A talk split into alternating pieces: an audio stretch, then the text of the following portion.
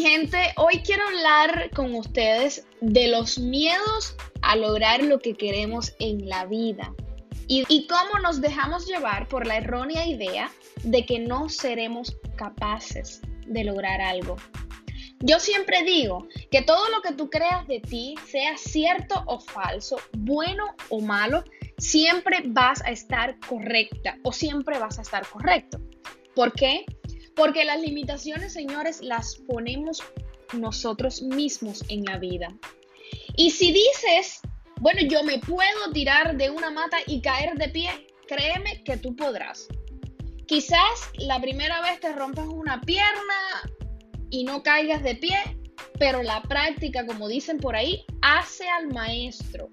Y como es algo que ya te propusiste y estás segura que puedes lograr, la habilidad la vas a crear, ¿sabes cómo? Practicando día a día. Lo mismo pasa con la autoestima. Si te crees fea, incapaz de atraer, digamos, hombres a tu vida, o crees que no tienes suerte en las relaciones, eso es lo que seguirás atrayendo y lo que te seguirá pasando. Porque una vez más, todo lo que tú creas de ti, creas que es o no es posible, así será todo lo que yo crea de mí o crea de la vida, así es. Yo estoy correcta, tú estás correcta. Porque tu forma de ser la vida puede no ser la misma que la mía. Pero al final nuestras vidas va a girar en torno a lo que creemos ser capaces o no. Conclusión. Tu vida, escúchame bien, tu vida es el resultado de tus decisiones y de tu forma de pensar sobre ti misma yo te propongo hacer algo que te va a ayudar a deshacerte de todos esos miedos y de todas esas limitaciones que te pones en la vida. Te propongo crear una lista donde desgloses qué te gusta de ti y qué no. Y lo que vas a hacer con esta lista quizás te pueda parecer estúpido, pero es importante que lo hagas. Escúchame bien, es importante que lo hagas. ¿Por qué es importante que lo hagas? Porque vas a llegar al entendimiento contigo misma, algo que nunca antes te has dedicado a hacer.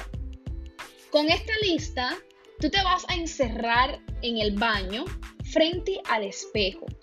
En el baño, en el cuarto, en cualquier lugar donde tú te sientas cómoda y nadie te esté escuchando, así lo puedas poner en práctica con seguridad. ¿Ok? Lo que vas a hacer es, te vas a parar frente a un espejo y la lista de las cosas que no te gustan de ti la vas a comparar con las cosas que sí te gustan. Piensa si ha valido la pena cargar durante tantos años con ese sentimiento de odio a uno mismo o de odio a tus defectos. Piensa, ¿te ha traído algo positivo a tu vida? Y después que hayas llegado al punto de reflexión contigo misma y con tus defectos, repítete en voz alta, mirándote al espejo, lo contrario a lo que no te gusta. Por ejemplo, de la lista de lo que no te gusta, digamos, no te gusta el peso que tienes. Lo contrario será, amo mi cuerpo y el peso que tengo. Me acepto tal y como soy. Y así sucesivamente con todo lo que no te gusta. Vas a ir repitiéndolo diario de forma positiva y vas a ir aceptándote como eres con ellos. Y vas a darle gracias a Dios por tener todo eso que forma tu cuerpo. Pues sabes qué? Hay personas que desearían tener lo que tú tienes. Sea lindo o feo, hay muchas personas por ahí que desearían tener las piernas que tienes, desearían tener tus brazos porque ellos no lo tienen. Desearían tener la vista para poder mirar lo que tú miras. Desearían tener tu pelo porque ellos lo perdieron debido a una enfermedad. Del día lo puedes hacer, pero yo recomiendo hacerlo en las mañanitas acabado de levantar. ¿Sabes por qué? Porque el primer pensamiento del día es el que te va a regir tu día completo. Si piensas negativo una vez que te levantas, adivina qué, el resto del día será un desastre.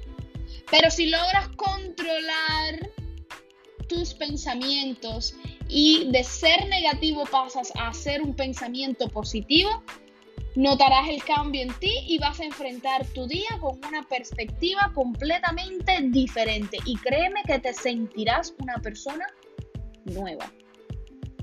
Repítelo todos los días. El hábito, agradecele, agradecele a Dios porque puedes hablar. Hay muchas personas que no lo pueden hacer. Agradecele a Dios que puedes escuchar. Porque hay muchas personas nuevamente que no lo pueden hacer. Hay muchas personas por ahí que no pueden escuchar estos mensajes, ni tampoco pueden escuchar esos afectos de amor que alguien les quiera decir.